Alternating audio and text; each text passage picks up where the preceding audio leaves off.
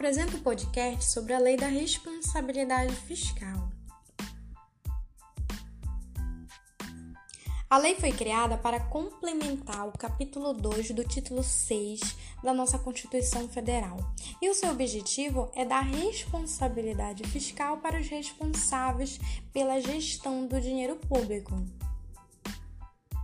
O principal objetivo da Lei da Responsabilidade Fiscal é o equilíbrio entre a receita e a despesa, né, impondo limite quanto ao aumento dos gastos e limitando o crescimento das receitas.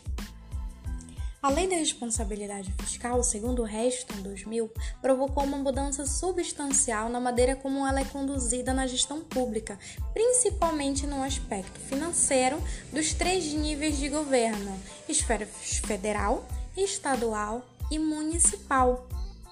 Além de possuir princípios da transparência, controle e responsabilização, a lei ela obriga que a gestão pública ela cumpra os planos orçamentários, respeitando os limites de despesas e dívida e cumpra com a finalidade de determinada verba.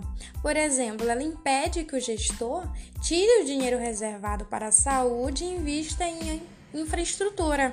Né? Ele vai limitar né, e obrigar para que aquele gasto seja devidamente é, usado com, com a sua principal finalidade.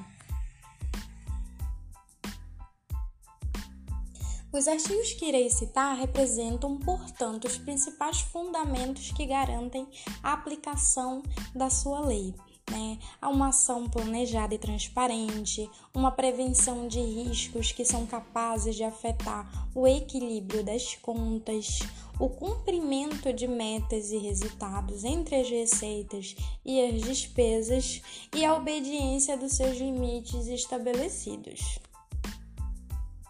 Artigo 1. A responsabilidade na gestão fiscal pressupõe ação planejada e transparente em que se previnem riscos e corrigem desvios capazes de afetar o equilíbrio das contas públicas. Artigo 165. Ele estabelece normas de gestão financeira e patrimonial da administração direta e indireta, bem como condições para a instituição e funcionamento de fundos e artigo 69, que determina os limites para as despesas com pessoal ativo e inativo de todos os entes da federação, e este não poderá exceder os limites estabelecidos em lei complementar. A lei da responsabilidade fiscal busca, na verdade, reforçar o papel da atividade de planejamento e a sua vinculação entre as atividades de planejamento e execução do gasto público. Né? É importante também deixar claro que o objetivo central é, da lei não é punir os entes públicos, mas sim auxiliar os gestores em seu trabalho à frente da máquina administrativa para que possam conduzir a gestão pública pública de forma eficiente e transparente. Né? É notório que após a lei é, ter entrado em vigor em maio de 2000, a lei é, da responsabilidade fiscal mudou o quadro político do país.